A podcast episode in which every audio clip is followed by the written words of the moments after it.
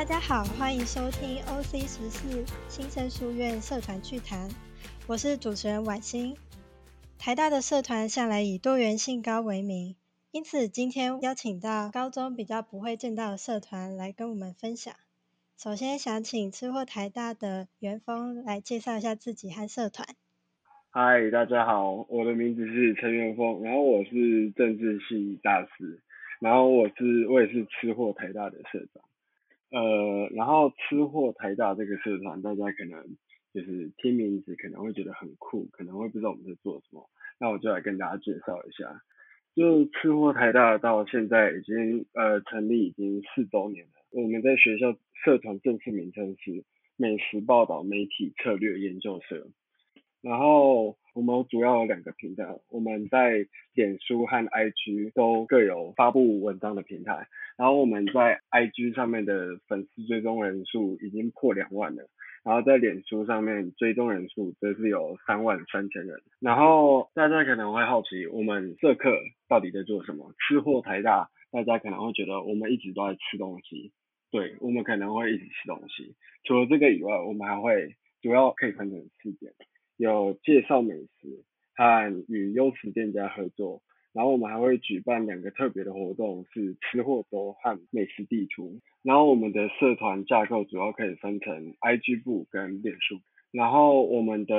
社团宗旨就是成为学生的第一名的美食媒体，然后成为学生要在台大地区要寻找吃的地方，是我们就是最可靠的行销顾问。对。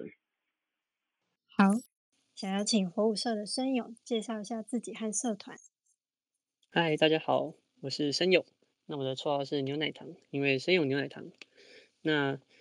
我是台大生理环境及资源学系四年级，就是升大四。那我的社团今天要介绍的是台大火舞社。那台大火舞社算是全台第一个建立，就是建立火舞社的社团。主要呢，我们就是会以火为媒介，那借由舞蹈啊，或一些动作，还有肢体的动作，然后来进行表演这样子。好的，那申勇当初为什么会加入火舞社呢？嗯，当初加入这个社团呢，其实有算两个原因吧。第一个原因就是我在大家之后就会遇到说，台大有一个东西叫做之夜，就是一个表演的舞台。那我在参加云家之夜的时候呢，有练习 LED 棍，就是还没有上火的那个棍的表演。那就先的练了一些招，然后后来在系上的宿营又被同学找去跳火舞，然后后来就觉得火舞蛮有趣的，就加入了火舞社。那元峰当初为什么会加入吃货台大呢？哦，就是我那时候会想加入吃货台大，原因其实蛮单纯的，就是因为我自己本身很喜欢吃东西，然后因为我吃东西常常跟朋友出去吃饭。他们都知道我很我很喜欢吃东西，那我也喜欢吃好吃的东西。他们都问我说，哎，这这附近有什么好吃的东西？然后都让我决定，或者是来问我。可是这样子长久下来，就感觉我很像变成他们的搜寻引擎，就是你偶尔还是会想找一些志同道合的人。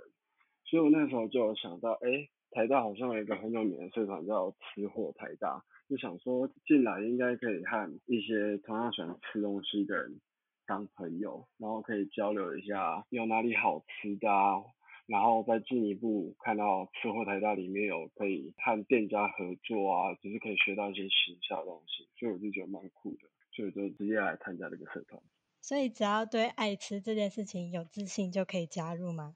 我觉得就可以，就是只要你对美食抱有热忱就可以，欢迎所有对美食有兴趣的同学都来参加。好，那心动的同学现在就可以关注吃货台大的粉砖还有 IG 喽。那请问元峰在社团的过程中有没有遇到特别或印象深刻的事情可以分享一下呢？哦，就是我那时候刚进社团，就是那时候我刚参加第一堂社课的时候，我们这一届其实第一堂社课是办在公馆跟台电大楼中间有一间很有名的酒吧叫 Another Break。然后他是办在地下室，然后那时候就想说，哇，社客办在酒吧也太酷了吧。然后结果就发现，这就是一开始就是想说，哎，这可能只是一开头要让大家比较惊艳一点，所以才办在这种地方。结果后来就会发现，哎，吃货台大的每堂社课都会在不同店家里面举行。就在不同店家里里面上课，就可能去某一间咖啡厅上课，或者是去某一间餐厅上课。对，这是我觉得参加社团让我第一个感到很惊讶的地方，就是哎，每节社课不是待在学校里面的某个教室坐在那边听课，是到校外的店家里面上课。我觉得这是蛮酷的体验。那请问申勇在社团活动中有什么特别或印象深刻的事情吗？嗯，印象深刻吗？我在火舞社是担任就是器材的角色，那器材呢就是要运很多上火需要用到的一些道具啊，或是煤油之类的。那我在台大货物社有一个别称，叫做三轮车飙车手，就是我会骑着三轮车，然后载了很多器材这样子，就算是有比较有趣的一件事情。那沈勇要不要分享一下三轮车的由来？哦，三轮车这个由来就是要牵扯到另外一个社团了，就是我在台大有参加另外一个社团叫做贝特社。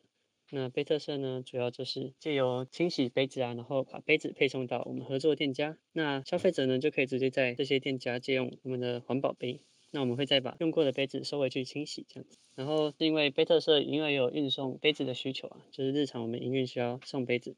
所以我就会顺便把本来是杯特色的三轮车，然后借去用，帮忙载其他社团的东西，这样子。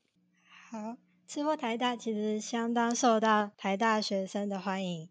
吃货周也。每次都会遇到很快就销售一空的情况。哦，对，就是吃货周是我们吃货周跟美食地图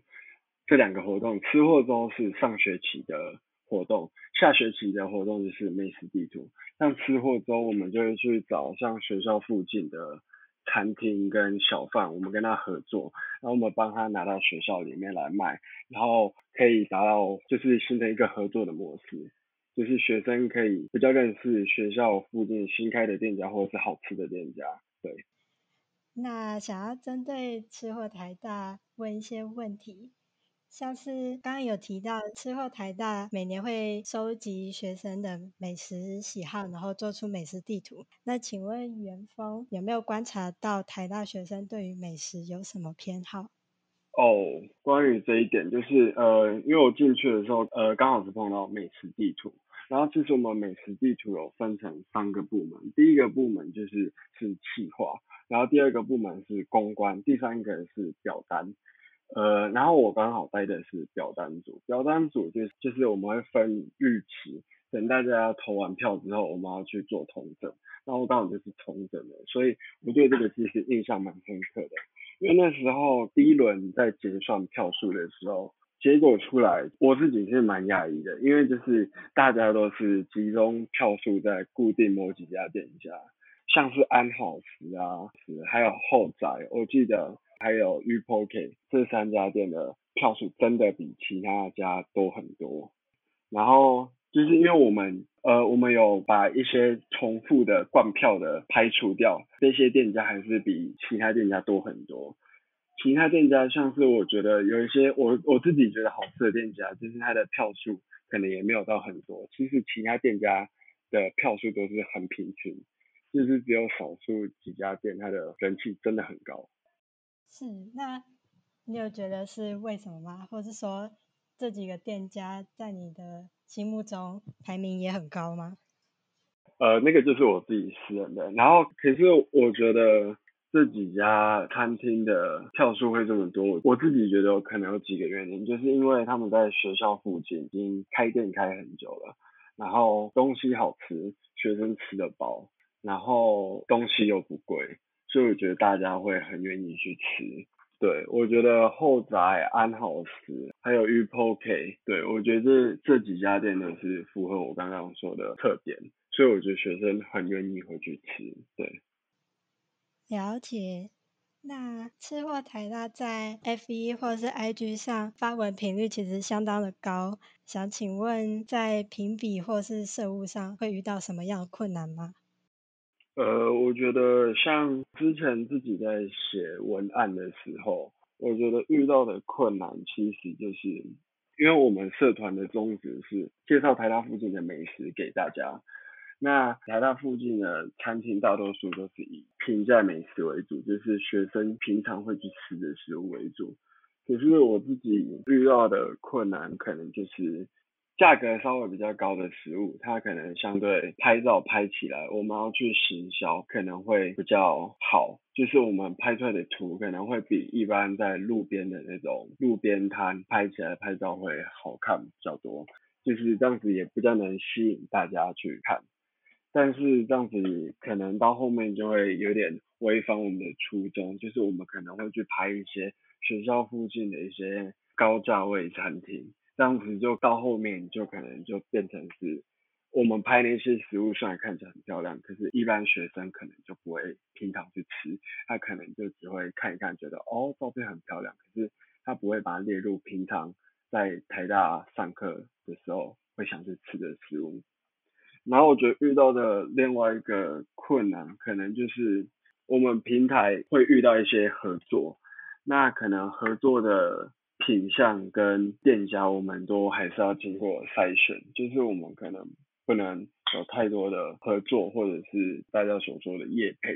这样子可能发到后面就可能不是我们真心推荐的食物，就可能只是哦，因为我们跟店家合作，所以我们才有这些贴文，就可能会让呃我们平台的爱好者，他们可能就会觉得，哎。怎么跟我当初想要追踪这个平台的想法有点不一样？那可能就会导致我们平台观看的人数就越来越少。我觉得这两点是我那时候在写文案的时候会遇到的困难。对。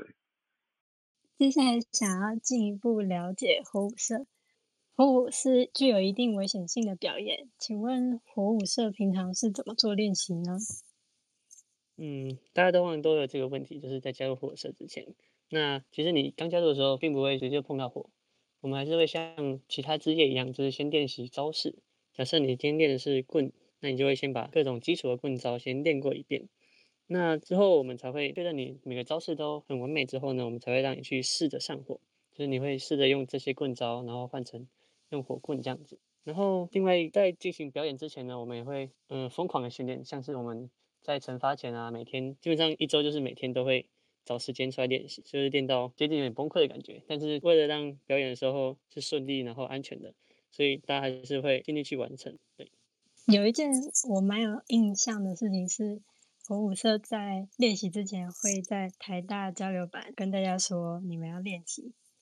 哦，这个就是哦，我当惩罚总招的时候有发过类似的文，就是因为我们会在台大校内一个。叫做旧体育馆的地方，它后面有个类似台阶式舞台的地方，那我们在那边进行表演。那但是那个地方呢，通常会是像各种系队练习排球啊，或是其他橄榄球运动之类的地方。那我们就会想说，我们虽然有借那个场地，但我们还是要知会这个练习的同学说，我们有借这个场地，那请大家暂时先不要进入，因为我们会在那边进行上火表演。那同时也怕大家可能说，哎，怎么失火了？但其实只是火舞师来练习。所以就会先通知大家这样子。了解。那么申勇在表演或是准备的过程中，有获得什么样的感动吗？嗯，说到感动，那当然就会回到我刚才有说到的一件事情，就是我们在惩罚前呢，就会基本上每天都会到一些时间出来练习。那那时候就是练得非常的痛苦。但是当你真的在台上演出，然后看到台下观众的惊叹的时候，你就会一种莫名的感动。那当你在表演结束之后，如果很顺利的话，就是你就会觉得很有成就感这样。因为毕竟火舞就是一个比较偏有危险性质的东西，那能够顺利表演完，那让观众都觉得很棒的话，那是非常有成就感的。另外，针对申勇个人，我发现你有担任过戏学会长、贝特社营院长等重要干部的经验，请问申勇都怎么调配时间和工作呢？嗯，主要会有分成两个办法。那第一个办法呢，就是我会把各种事情分轻重缓急，先分大概分类一下。那接着就会先把 deadline 比较近，就是比较快需要做出成果的东西先去完成。那之后再做比较缓的事情。那另外一个方法呢，就是大家比较熟悉的暴力解，也就是用干的方式，就是大家可能会来不及的时候啊，就会熬夜去把它事情去完成这样子。嗯，然后有一件事情想要告诉大家，就是。有时候可以为了社团稍微牺牲一下自己的课业吧，就是虽然说课业算是一个我们最重要的事情，但其实你从以前念到现在，就是每次都专注在课业里。有时候在社团需要你的时候，适时的稍微放下一些课业，会对于你，嗯，应该会让你比较不会那么后悔，因为有时候你能参加社团时间就是比较短，但是你学习是无止境的，对。好的，两位都分享了相当多的社团经验，最后想要请元丰和申勇简单为我们总结社团带来的收获或是成长。呃，我觉得加入吃货台大对我的影响其实蛮多的，就是从很多层面，像我觉得加入吃货台大可以认识一群志同道合的朋友，因为我们社团的人数其实不多，就是你会真的很有机会跟每个社员相处到，就是不会像有一些人很多的社团，你可能没有办法和每个社员都有接触到。然后我对我的收获，还有我觉得我更认识台大附近的美食，因为像我刚才前面提到的，就是表单，我们那时候在收集表单的时候，就看到很多哦，原来台大附近有这些餐厅，所以我觉得就是对台大附近又有更深的了解。然后我觉得还有学到就是一学期下来。呃，写文案的方式有进步，就是可以练一下文笔，就是到后面会觉得，哎，我是不是要改变一下怎么写文案会比较吸引人？对，然后还有哦，对，来吃货台大不仅可以一直吃，还可以学到一些呃，像在经营社群媒体，就是你可以了解到后台的数据，你可以去了解，哎，原来这样子发完会吸引更多人，哎，这次时候发完会吸引更多人。哎，那那我们的平台爱好者他们喜欢看什么样的资讯？什么样的资讯他们会就是流量会比较多？我觉得可以学到蛮多东西的。还有像是哦，照片修图，可能可以学到 Photoshop 或者是手机软体的修图，因为把照片放上去要好看，就难免还是要需要一些调色修图。对，所以我觉得学到东西真的是蛮多的。那申勇有获得什么样的收获或成长吗？嗯，当然，你加入社团主要会是那个社团的专项，你会获得一些技术的成长吧，或是你会认识很多像是同一个领域志同道合的人。但是我觉得加入社团最重要的应该是认识各种不同的朋友，因为人脉其实是在大学一个非常重要的东西。那学会如何沟通协调啊，或是寻求别人帮助，其实也是一个大学必修的课程之一哦。所以我觉得说，加入社团，除了你在那个社团所主要发展的东西上之外，你也应该多多去认识其他的社团的朋友，这样子。好，感谢吃货台大的元丰，还有火舞社的声友。希望今天的节目可以让各位对于社团有新的想象。我是婉欣，谢谢大家，拜拜。